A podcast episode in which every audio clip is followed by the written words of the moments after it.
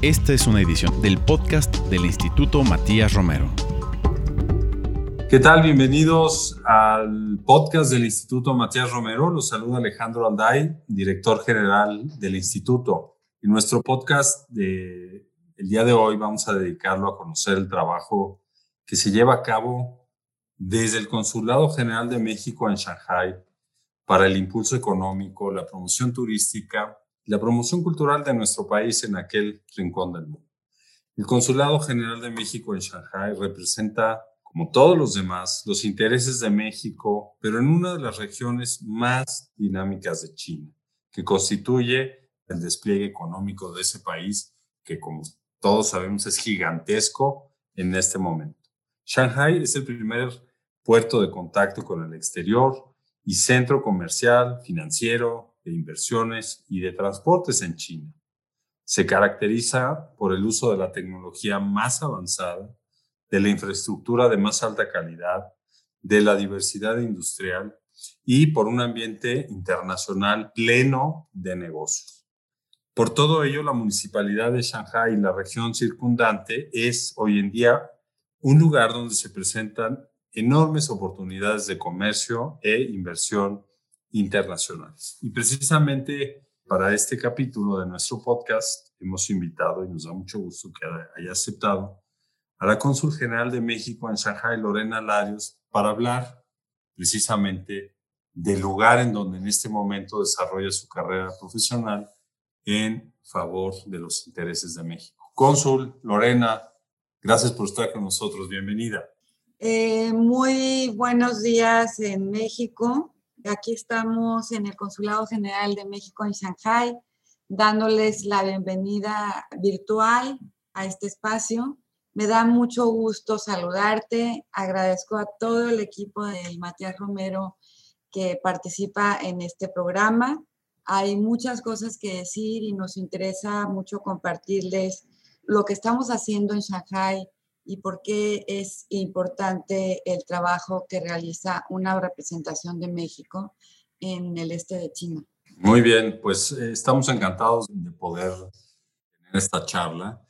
¿Por qué? Porque en los últimos años China ha despuntado como un actor muy importante en muchos terrenos del acontecer internacional, ha cobrado una importancia económica, militar, política, también en el terreno de cooperación. Entonces, hay que hablar de China, pero hay que hablarlo con el mayor entendimiento posible. Cónsul, ¿por qué no nos compartes para iniciar por qué Shanghai se ha convertido en un punto clave para los vínculos de México con la región de Asia-Pacífico y en particular con China? Sí, con mucho gusto, Alex. Mira, yo empezaría por decirles que México tiene una relación muy robusta y muy sólida con China. En este momento es nuestro segundo socio comercial y nuestro tercer destino para las exportaciones. ¿Y por qué Shanghai? Bueno, porque Shanghai es el centro económico y financiero más importante de China y yo diría uno de los más importantes de Asia y también, ¿por qué no?, a nivel global. Abundando un poco más en su importancia económica, te cuento, sí, la región que cubre este consulado general, que es Shanghai, la municipalidad de Shanghai y las provincias de Anhui, Jiangsu y Zhejiang. Estaríamos hablando que en conjunto serían la quinta economía global si fueran un país independiente. Como dijiste, el tema del puerto, Shanghai es el principal puerto en carga por contenedor a nivel global por onceavo año consecutivo con 43 millones de teus al año. Para ilustrar y que sea un poco más idea de eh, la importancia, por ejemplo, en México el puerto de Manzanillo es el principal con 3 millones de teus al año. Y bueno, también en Shanghai es por donde entran la mayor parte de las exportaciones marítimas de México. En esta región es donde se concentra el 40% de la inversión extranjera directa en China y el 30% de los recursos de China para la investigación también están en esta región de Shanghai. Por eso es la importancia del este de China en todos los sentidos, como en temas de cooperación, en temas de promoción comercial, en temas económicos y en temas, claro, de innovación. Estos datos no dejan lugar a duda, además de muchos otros que se publican de manera periódica sobre la importancia de este lugar del mundo desde el punto de vista eh, económico y comercial.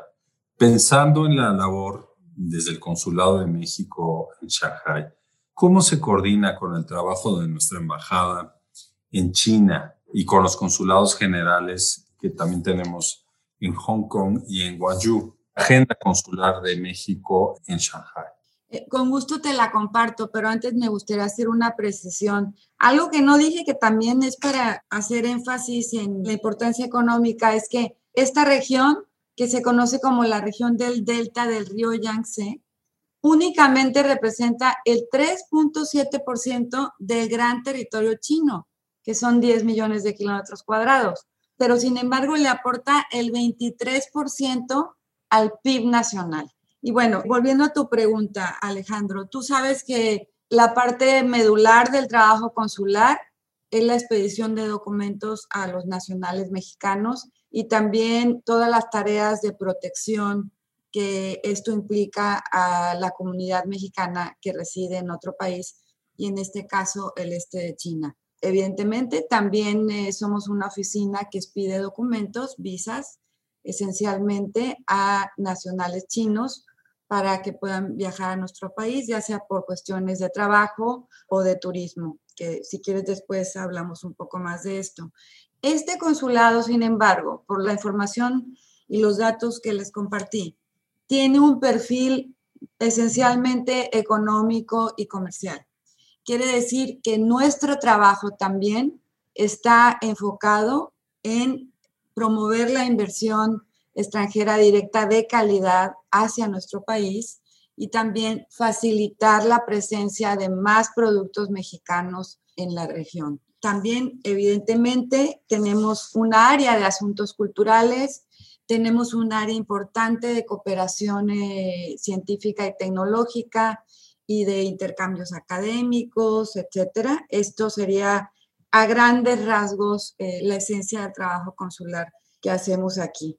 Te compartiría que antes de la pandemia teníamos una población mexicana, creo que más de mil personas aproximadamente, de los cuales muchos eran estudiantes, pero en este momento tenemos, según datos de la oficina local en Shanghai de eh, registro de mexicanos, alrededor de 600. En cuanto a la coordinación del trabajo que hacemos con el resto de las representaciones de México en China, sabes que es una presencia muy consolidada. Tenemos la embajada en, en Beijing, el consulado en Guangzhou, el consulado en Hong Kong y una oficina de intereses en Taiwán.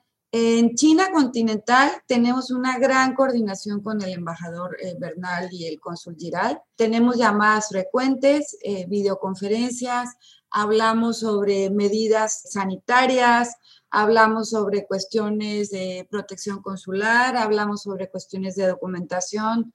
Es una relación muy, muy fluida que no nada más abarca a los titulares, también eh, el equipo nuestra cónsul de protección habla con el cónsul de protección en Guangzhou, en Beijing. El cónsul adscrito también habla con sus pares. Es, una coordinación importante y muy fluida.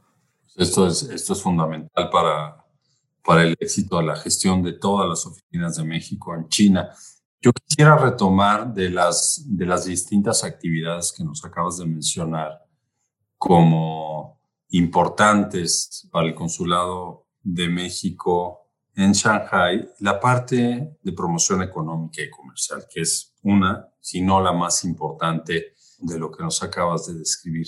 ¿Qué estrategias están utilizando para promover a México en este momento en Shanghai, en intercambios comerciales y en esa atracción de inversión de calidad eh, privada entre México y China? ¿Cuáles son, digamos, las bases de esa promoción de México en Shanghai. Sí, antes de empezar el programa te decía que me entusiasma mucho que siento que hemos hecho programas, iniciativas innovadoras y una que hemos establecido en Shanghai que ha sido muy exitosa es integrar un modelo con tres pilares, eh, la promoción comercial y económica, el turismo y la cultura. ¿Y qué significa esto? Que participamos en eventos, en mercados eh, nocturnos, en festivales, en ferias de productos, haciendo esta integración conjunta y ha tenido muchísimo éxito. Por ponerte un ejemplo, nuestra fiesta nacional del 2019 fue pues una idea que yo tenía desde que llegué aquí en 2018 de hacer una feria mexicana, una fiesta mexicana en San Y conseguimos un espacio, tuvimos cinco restaurantes mexicanos, un espacio abierto, tuvimos exhibición de productos mexicanos, tuvimos eh, dos eh, stands de promoción turística, tuvimos una chica que maquillaba a los niños como la Catrina, como para el Día de Muertos, tuvimos un mariachi que trajimos de Jalisco, todo este en un eh, momento que era para que México luciera en toda su dimensión y fue muy popular. Te digo que tuvimos más de 1.500 asistentes y no nada más público latinoamericano, tuvimos público chino, gente de otros países y todavía la gente recuerda ese espacio. Y replicando esta experiencia, vamos a ferias en los lugares aledaños a Shanghai o de la jurisdicción y, por ejemplo, estuvimos en una feria de alimentos en Ningbo. Entonces, conseguimos una empresa mexicana que vende productos en Shanghai y en la región y ellos ocuparon el espacio con sus productos. Nosotros facilitamos el contacto con un grupo de chicos que hacen presentaciones de danza folclórica mexicana y estuvieron también en la feria haciendo un espectáculo muy colorido y muy bonito. Y en las pantallas de todo este espacio de, de feria, de exhibición, pues se veían videos y contenidos turísticos mexicanos para mantenernos en el imaginario local cuando se pueda volver a viajar, evidentemente. Y replicando este modelo, hemos estado aquí en mercados nocturnos. Hubo otro día un eh, festival latinoamericano en un centro comercial.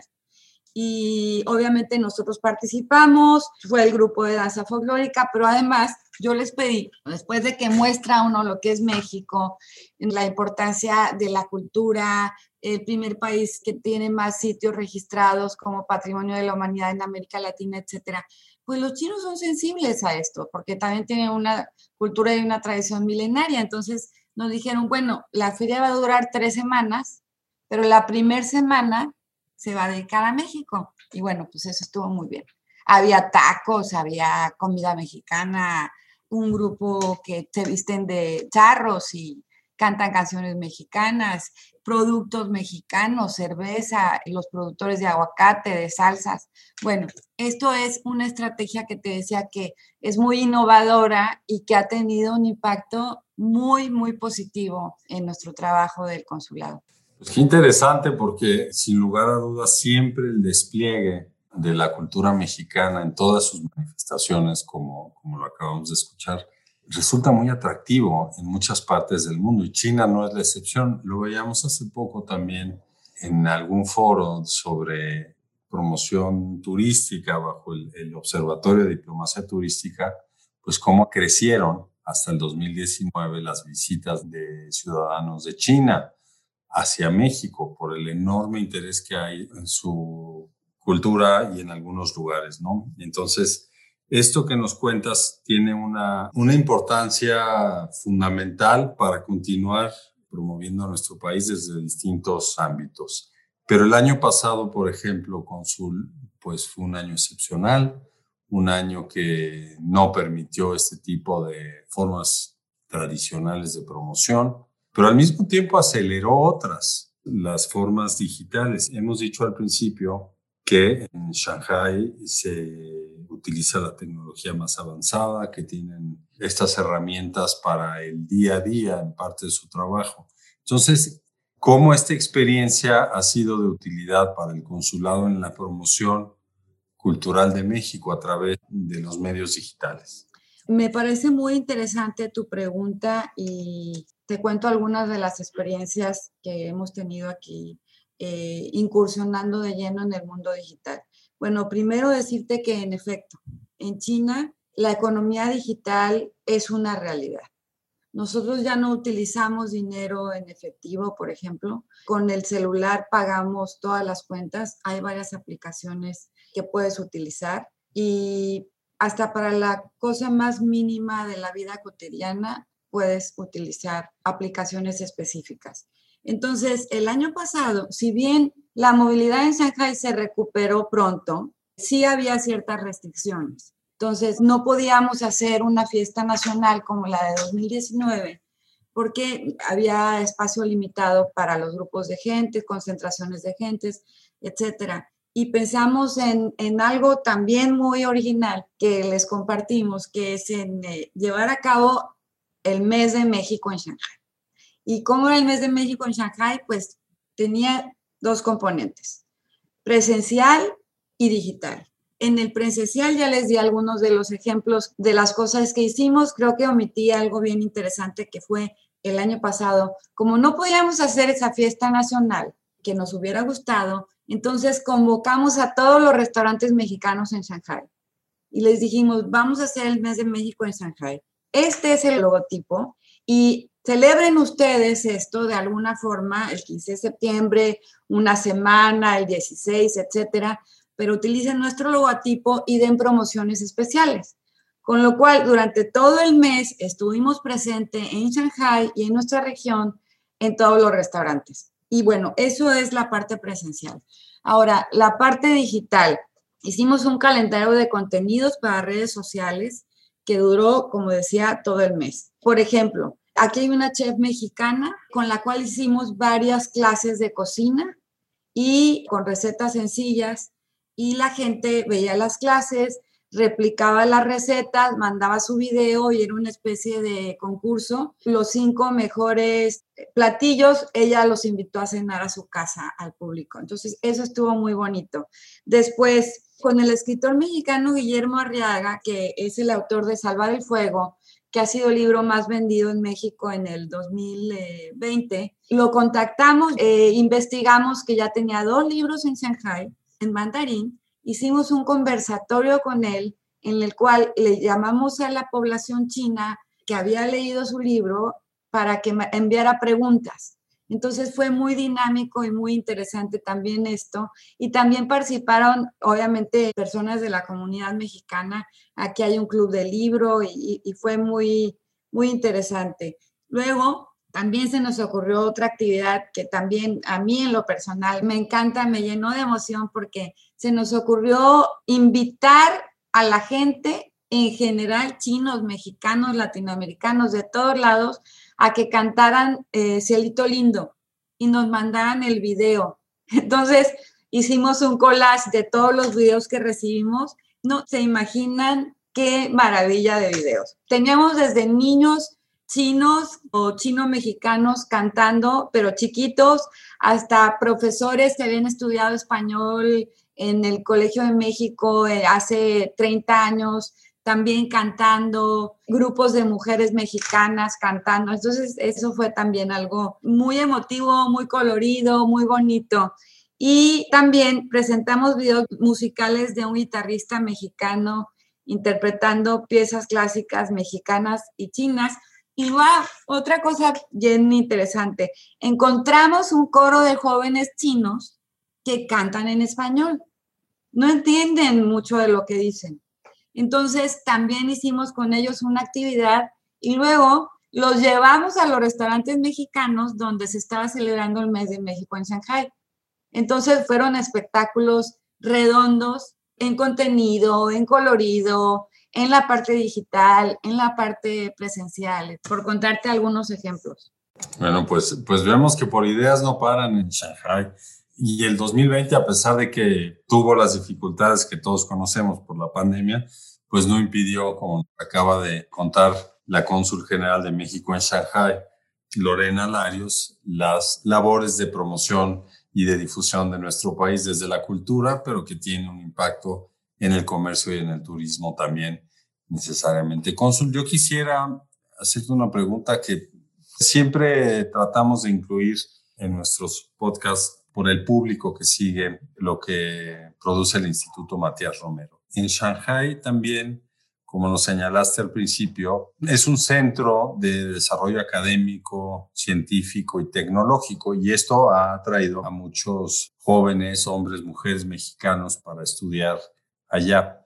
¿Cómo se fomenta en estos rubros los intercambios entre Shanghai y México? Sí, en efecto. Eh, por ejemplo, Shanghai es sede de varias de las principales universidades de China una de ellas es la Universidad de Fudan, Tongjit, Yatong y también en las provincias aledañas que cubrió el consulado, son universidades que son notables a nivel nacional y a escala internacional. Es una parte bien interesante también. Ha habido una gran movilidad académica entre esta zona de China y nuestro país, con instituciones como el TEC de Monterrey, como la Ibero, que han tenido incluso cursos presenciales en Shanghai. En este momento, la movilidad académica está restringida.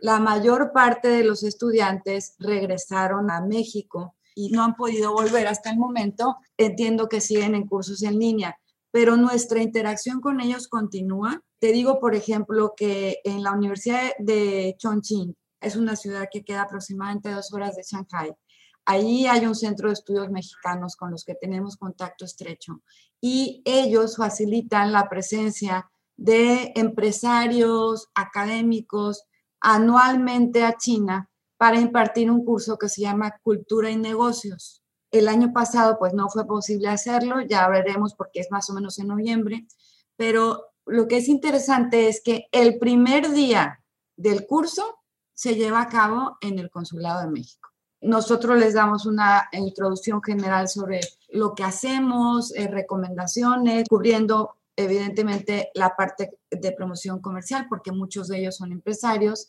y obvio un poco de, también de la parte cultural. También, como dije, la movilidad acámica está restringida, pero no paramos en buscar diálogos, espacios con instancias chinas que tienen posibilidades de recibir estudiantes mexicanos o académicos mexicanos. Acabamos de ver hace poco, eh, ya en este año, a los directivos del Museo de Ciencia y Tecnología de Shanghai. Es uno de los pocos museos que tienen también esta parte de academia y de investigación. Y ahí conseguimos que eh, nos dieran una beca para un estudiante de posgrado mexicano ya lo informamos a la UNAM y a Cancillería y yo estoy segura que cuando la movilidad se restablezca, pues vamos a continuar este y otros intercambios más. Te cuento también que en la parte de intercambio y de contactos académicos, que tiene que ver con el perfil de la región de tecnología, de innovación, etcétera. En Hangzhou, otra ciudad que queda a una hora de Shanghai, hay un hub de innovación del TEC de Monterrey con instituciones chinas. Ahí se desarrollan proyectos mexicanos y latinoamericanos que pueden ser potencialmente comercializados y apoyados económicamente por el gobierno chino. Eso también es, es una parte que yo considero fundamental en la que creo fervientemente que tenemos que enfocar también nuestras tareas como consulado, nuestros objetivos. Pues sin lugar a dudas es una alternativa más y de gran calidad para quienes nos escuchan en el podcast del Instituto Matías Romero, voltear a ver estos lugares como Shanghai que, como nos acaba de narrar la cónsul, tienen espacios de gran calidad para el desarrollo de pues, carreras de tipo académico, para vincularse través de universidades mexicanas también en proyectos de innovación, ciencia, tecnología, en fin, es muy importante voltear a ver también esta parte de China como una opción de desarrollo académico y eventualmente profesional, sin duda. Hay que, como decíamos al principio del programa, hay que entender que China es un poder que no es emergente, ya emergió y está ejerciendo ese poderío a nivel internacional y también pasa por la parte educativa. Entonces, eh, importantísimo esto que nos cuentas, Consul, pues el rol que juega el consulado también para hacer ciertos vínculos con instituciones de tipo académico que pueden eventualmente ser pues un puente para estudiantes de México en Shanghai.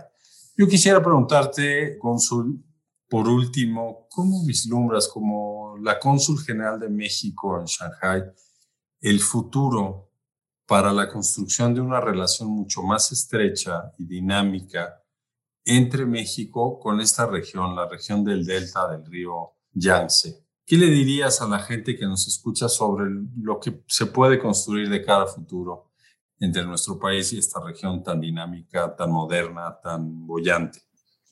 Sí, Alex. Bueno, yo diría que están establecidas las condiciones por parte de los gobiernos de México y de China para potencializar nuestra relación en todos los aspectos, en el comercial, en el económico, en el académico, cooperación técnica y científica, en el cultural, no se diga. Están dadas las condiciones. Yo creo que hay que conocer más a China, hay que conocernos mejor, hay que entender que es un país distinto, con una cultura muy diferente y formas de hacer las cosas que son pues también muy particulares y muy de acuerdo a su idiosincrasia. Entonces, esto va desde hacer negocios hasta un intercambio académico. Es un país distinto. Las condiciones están dadas para ampliar nuestros intercambios, nuestra presencia. Creo que eh, la región ofrece todas las posibilidades. Quiero comentarte que también aquí en Shanghai, en noviembre, se lleva a cabo anualmente desde el 2018 la Exposición Internacional de Importaciones de China, que es la mayor plataforma económica que existe por parte de un país para abrirse a los productos que vienen del exterior. México ha sido muy consistente, hemos estado presentes en las tres ediciones. El año pasado fue singular porque era muy difícil participar en forma presencial, pero aún así tuvimos dos pabellones, etcétera. Hay foros virtuales, hay formas de participar, hay que estar en la CIE, hay que presentar la oferta de productos mexicanos en la CIE. Y yo diría, no solamente del sector agroalimentario. Tenemos una industria nacional importante y presente en otras regiones del mundo y yo creo que puede ser muy positivo presentar nuestra parte de servicios, de manufacturas avanzadas, de aprovisionamiento médico, etcétera, en esta ciudad, en esta plataforma única. Por la parte cultural, de espacios culturales, las oportunidades están también abiertas porque hay un gran interés del público chino por conocer lo extranjero, pero hay que pensar que esto implica ciertos desafíos como dije, es un país distinto con reglas peculiares y los contenidos culturales pues también tienen que adaptarse, tienen que ajustarse al gusto de la población y llevan un procedimiento especial en el cual nosotros le podemos apoyar. De inversión económica, eh, atracción de inversión económica a México, estamos trabajando todos los días, tenemos contactos con los principales centros de inversionistas chinos que existen a nivel regional y con las empresas que destacan en sectores de manufactura, por ejemplo, el sector automotriz, que son potenciales interesados en ir a México. Eso te diría yo que por semana tenemos mínimo dos de estas reuniones y una tercera parte de la cual no hablamos mucho, que también creo yo que es necesario conocerla y abundar más sobre el tema es la internacionalización de empresas mexicanas. Por supuesto que hay empresas mexicanas aquí y también están viniendo potenciales inversionistas mexicanos. Decía al principio que en esta región está el 40% de la inversión extranjera directa que existe en China. Y hay también inversión extranjera directa, capital mexicano aquí. Y no nada más las grandes empresas. Por lo que respecta a las pymes y a las mini pymes, tenemos herramientas digitales por las que pueden estar presentes. Aquí está también Alibaba y en México ya hay un representante de Alibaba para apoyar este acceso de las pymes y mini pymes al mercado chino. Cuando antes de que hubiera restricciones para viajar, teníamos también continuamente misiones empresariales en Shanghai y muchos de ellos venían a explorar oportunidades de inversión o a promover sus productos. Entonces, yo cerraría diciéndote que las condiciones están dadas para potencializar al máximo nuestra relación con China. Muchas gracias. Pues eh, esta última frase invita a que todo mundo interesado pues eh, vea a mayor detalle las posibilidades de llegar a una zona y a un centro internacional donde hacer negocios para México, la diversificación pues tan llevada y traída que se discute en México desde hace varios años y hay un espacio clarísimo de oportunidad para explorar la posibilidad de empresas mexicanas llegar a México y de cualquier tamaño, como nos acaba de señalar la cónsul general de México en Shanghai. Quisiéramos agradecer su participación en este espacio, en este podcast del Instituto Matías Romero. El tiempo siempre nos deja con muchas interrogantes por pues, la calidad de la exposición que hemos tenido sobre todo lo que se hace desde un consulado de México, en este caso el Consulado General de México en Shanghai, desde el punto de vista cultural, de promoción turística, de promoción de negocios y desde luego pues de la atención a la comunidad eh, mexicana que está en esa circunscripción.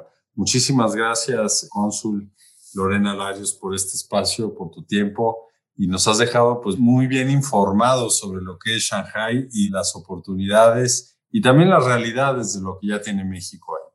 Muchas gracias a ustedes y a todo el equipo de Matías Romero por esta entrevista. A nosotros nos encanta participar en este tipo de espacios porque pensamos que proveer de información sobre la región en México a los estudiantes, a los empresarios, a los académicos, etcétera, pues es importante. Y pues muchas gracias, estamos en contacto.